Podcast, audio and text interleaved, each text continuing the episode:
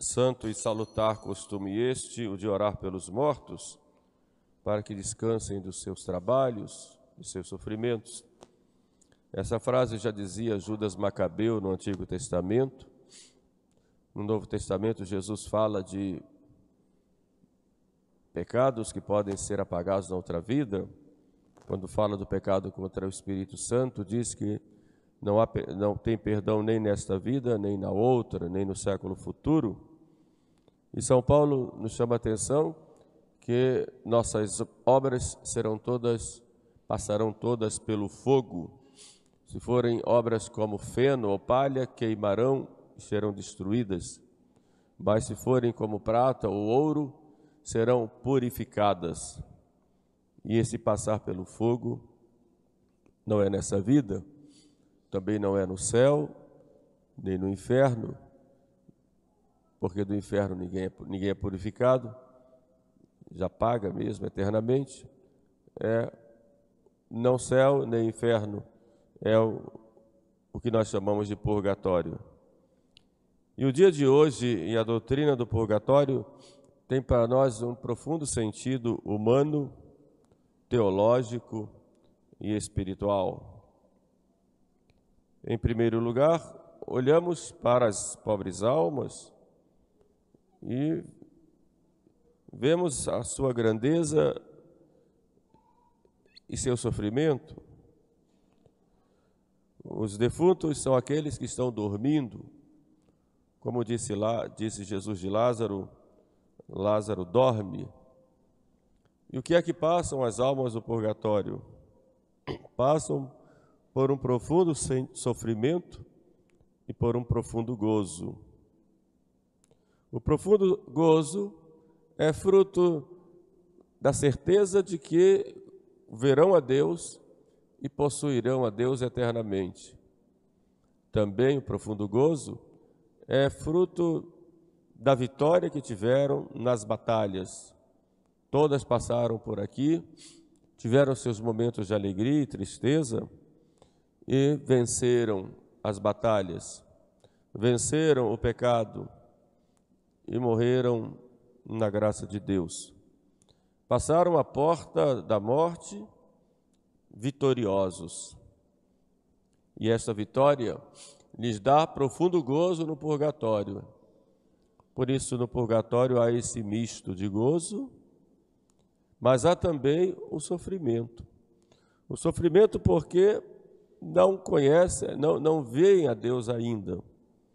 Tem que enfrentar a purificação, tem aquela alegria da vitória, mas tem que ter um, um tempo de purificação para, é, através de um conhecimento mais profundo do amor de Deus e da maldade dos seus pecados, elas vão sofrendo, se purificando, numa espécie de caminho para esse encontro definitivo com Deus.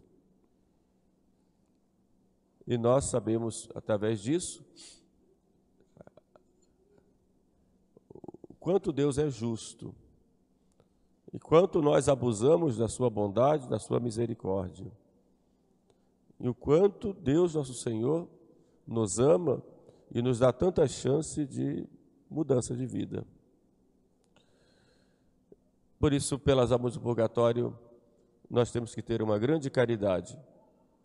Elas não podem mais merecer, porque já passou o tempo do mérito, mas como há entre nós uma grande comunhão, por isso a igreja coloca a comemoração dos fiéis defuntos logo após a festa de Todos os Santos, exatamente para nos mostrar que há uma comunhão entre nós e nós podemos, com grande caridade, rezar, fazer sacrifícios, dar esmolas e, sobretudo, oferecer o santo sacrifício da missa pelas almas do purgatório.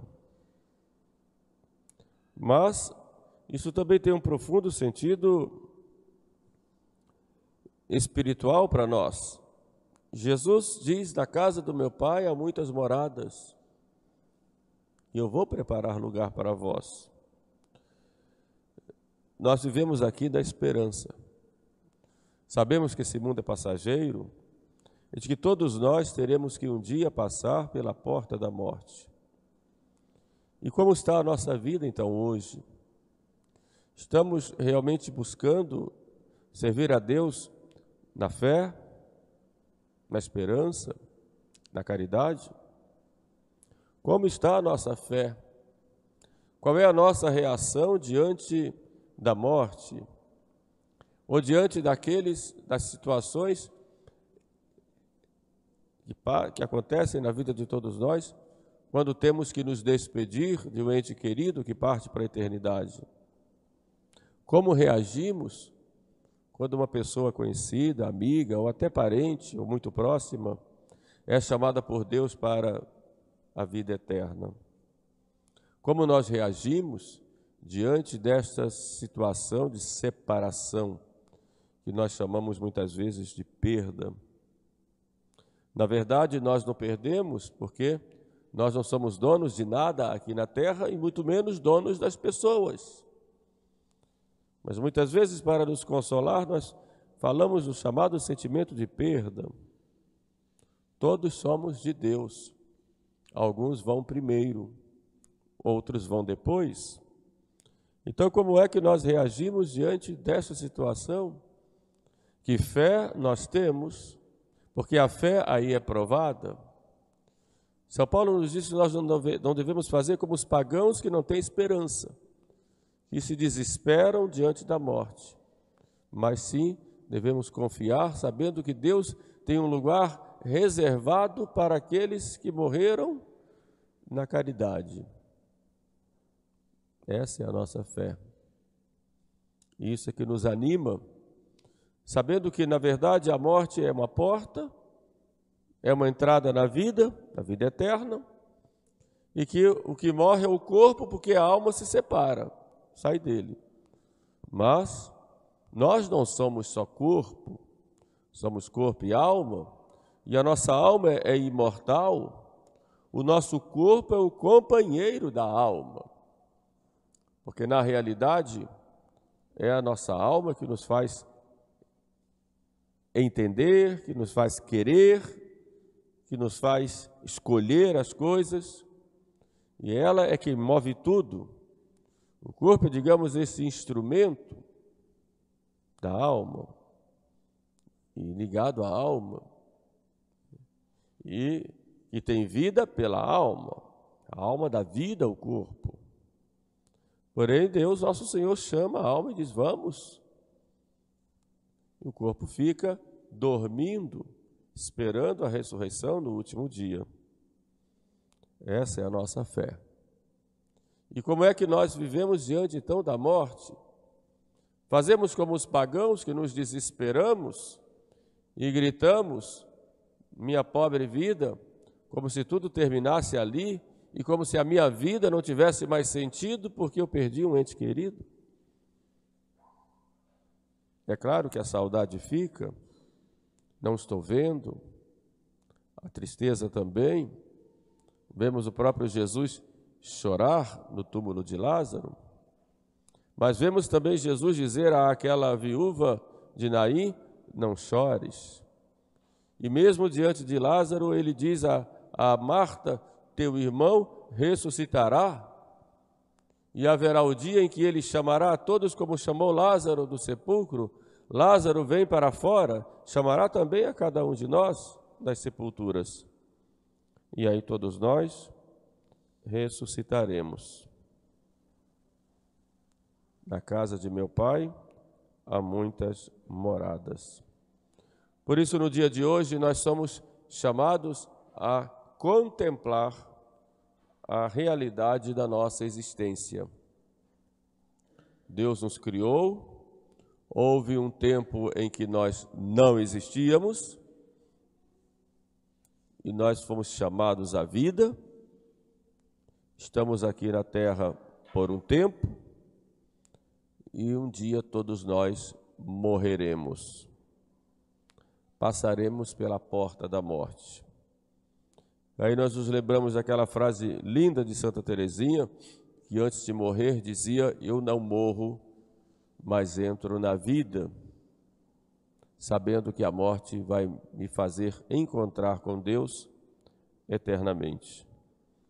Por isso, diante da morte, nós não nos desesperamos e procuramos sempre nos preparar para o dia em que o Senhor nos chamar, nós estejamos prontos.